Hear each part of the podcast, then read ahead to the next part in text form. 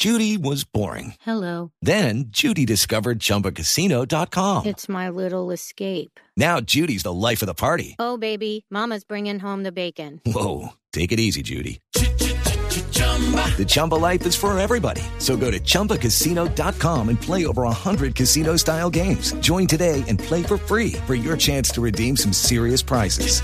chumba ChumbaCasino.com. No purchase necessary. Void where prohibited by law. 18 plus terms and conditions apply. See website for details. Javier Moreno, buenos días. Muy buenos días. Bueno. Más claro. Mi cubano favorito, como le digo yo. bueno, eh, Javier, como les eh, contaba, eh, vamos a hablar eh, brevemente con él. Hicimos un especial que se llamaba Soy cubano a pesar de la revolución hace un año. Eh, y hablábamos porque eh, Javier tiene los años casi de la revolución. Creció en esa revolución, creía en esa revolución y en un momento todo cambió. Javier vive en Colombia, como les decía. Javier, ¿por qué en un momento dado usted dice, oiga, pero esto no es lo que dice? Eh, bueno, rapidito, como Sí. esto es sucinto. Eh, uno descubre, uno descubre que todo, que todo es mentira, que todo es un gran mito. Ajá. Eh, lo descubre porque todo lo que pregonaba la revolución de la igualdad, eh, de la libertad, todo, todo era un cuento. Uno descubre que no, que no tienen libertad, uno descubre que no hay igualdad, o como decía un amigo mío, hay unos más iguales que otros.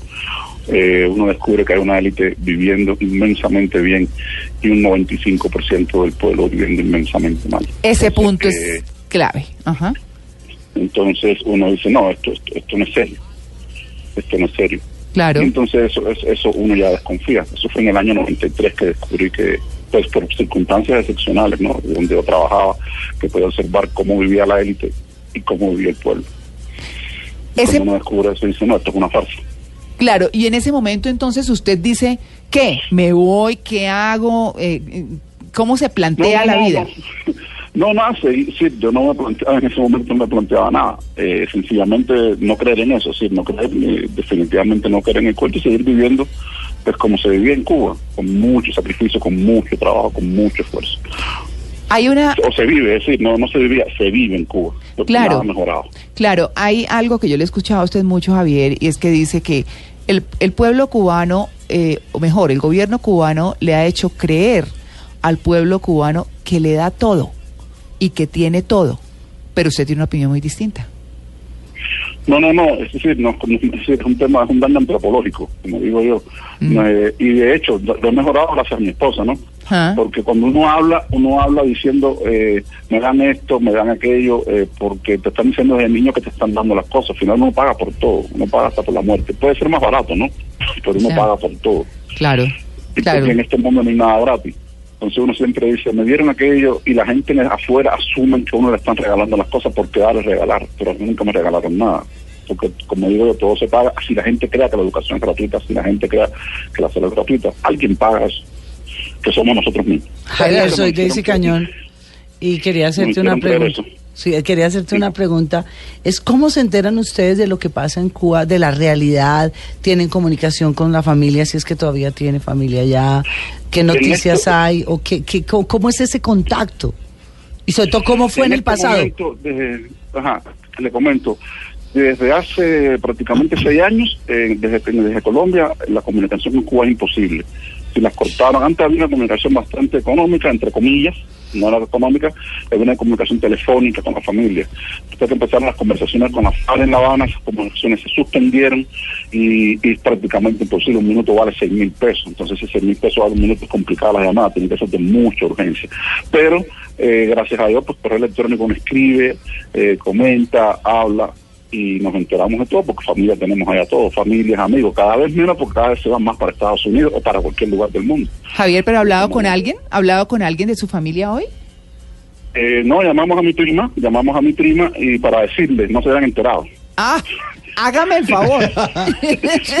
no, pero eso sí. No, no, en, en realidad Fidel es como un pasado en Cuba, ¿me entiendes? Sí. Eh, es un- pasado porque desde que salió, eh, usted va allá y la gente casi no habla de él. ¿Por qué? A no ser los viejos, ¿no? Sí. Porque ya él, él no sale, prácticamente no salía. Un, un hombre totalmente decrépito desde el punto de vista físico e y inclusive intelectual. Estaba ya vuelto nada, hace mucho tiempo. Entonces no salía y la gente y la- las generaciones jóvenes no tocan el tema. Es decir, si él no existe, digo yo, no, Eh, la gente lo que está pensando es cómo irse, cómo resolver mi día a día. Cuando uno se levanta a las 6 de la mañana, tiene que pensar en qué va a comer. Mm. Y se pasa el día pensando que va a comer. Cuando uno tiene que hacer eso, no queda espacio para más nada. No queda espacio para revolución, no queda espacio para, Sí, sí, hay para más nada. Muy Así difícil. no la, así la gente no lo comente, porque en Cuba hay una censura, una censura muy importante eh, eh, desde el punto de vista personal, en que tú, es decir, nunca mencionas el nombre de Fidel, pues si vas a decirlo, dilo para bien, pero para más no, porque puedes tener problemas. Entonces, Claro, la gente no. Sí, lo, lo, lo- son discretos con eso, pero precisamente, señor Moreno, usted que conoce tanto cómo se vive hoy en día, a pesar de que ya no vive allá, eh, él murió a las diez y media de la noche. ¿Qué hace un pue- el pueblo cubano? No los turistas, porque los turistas seguramente un viernes están de fiesta, Sí. pero ¿a qué se dedica un cubano promedio a esa hora un viernes en la noche? ¿Qué podrían estar haciendo, como entre otras cosas, para no enterarse que haya fallecido su líder? ¿Qué hacen los cubanos el viernes en la noche? Pues los jóvenes me imagino que hagan- salgan calle, sí, se inventan actividades, los más viejos en la casa. La vida nocturna en Cuba no es fácil para la gran mayoría. ¿Qué va a hacerlo? Estarán durmiendo, viendo, no sé, televisión. La gran mayoría. Claro. Porque la televisión, la televisión es un desastre. Pero bueno, ellos no lo notan porque están adentro. Mi Eh, corazón es el único que está a la izquierda, dice Javier Moreno. No sé. Bueno, eso. Claro, no. Pero Javier, yo le quiero preguntar, ya eh, para terminar, porque realmente tenemos muy poco tiempo, ¿usted qué cree que pasa con la muerte de Fidel? Porque pues ya hay politólogos hablando, unos dicen no va a pasar nada, eso va a seguir lo mismo. Eh, Raúl Castro ya ¿Y heredó la cosa y está montando Claro. todo con sus hijos y bueno, en fin. ¿Qué cree usted que va a pasar? Nada, nada, nada, no, absolutamente nada. Eso está arreglado ya desde el año 2006.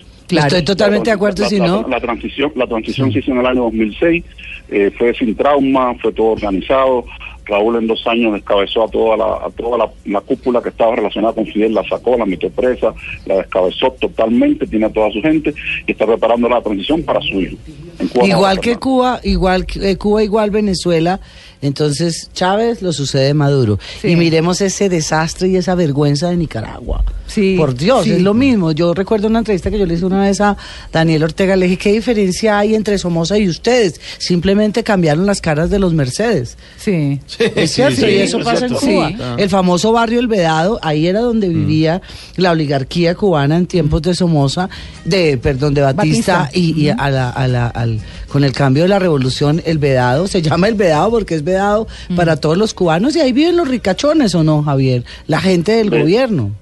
Bueno, eh, Vedado, Nuevo Vedado, que era donde yo vivía, así no era ricachón. Eh, No, pero era la gente pudiente. sí, pero- sí, sí, sí, sí, era la, no, era la, la gente Lo que él consideraba que eran era los ricos. La los cubanos de, de, de- de plata vivían, bueno, Nuevo Vedado y última instancia vivían en el parque oeste de La Habana, en el laguito, en esa zona Sí. de allá. Que, que- que es una zona, pues fue la última zona exclusiva de la, de la oligarquía cubana.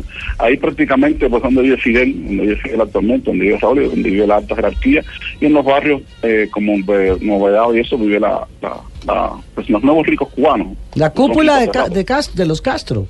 Una sí, sí, sí, pero lo que pasa es que ya hoy día en, la- en las épocas actuales así se hace son gente con dinero, Claro. porque el, mundo ha cambiado. No nos es como la engañamos. época de Castro. Sí, sí, sí, por supuesto. Pues eh, no- miren esta frase.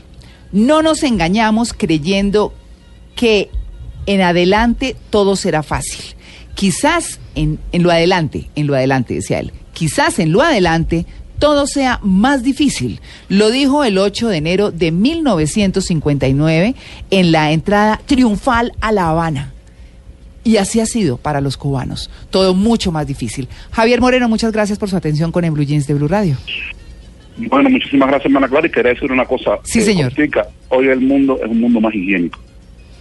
Uy, Uy, no digas eso, que eso lo dijo una líder política colombiana que es terrible. ¿no? Diga una frase. No, no, pero es, un mundo más higiénico porque no está el hombre. Lo entendimos. bueno, muy bien, muy bien. Un feliz día, Javier. Bueno, gracias, hasta luego.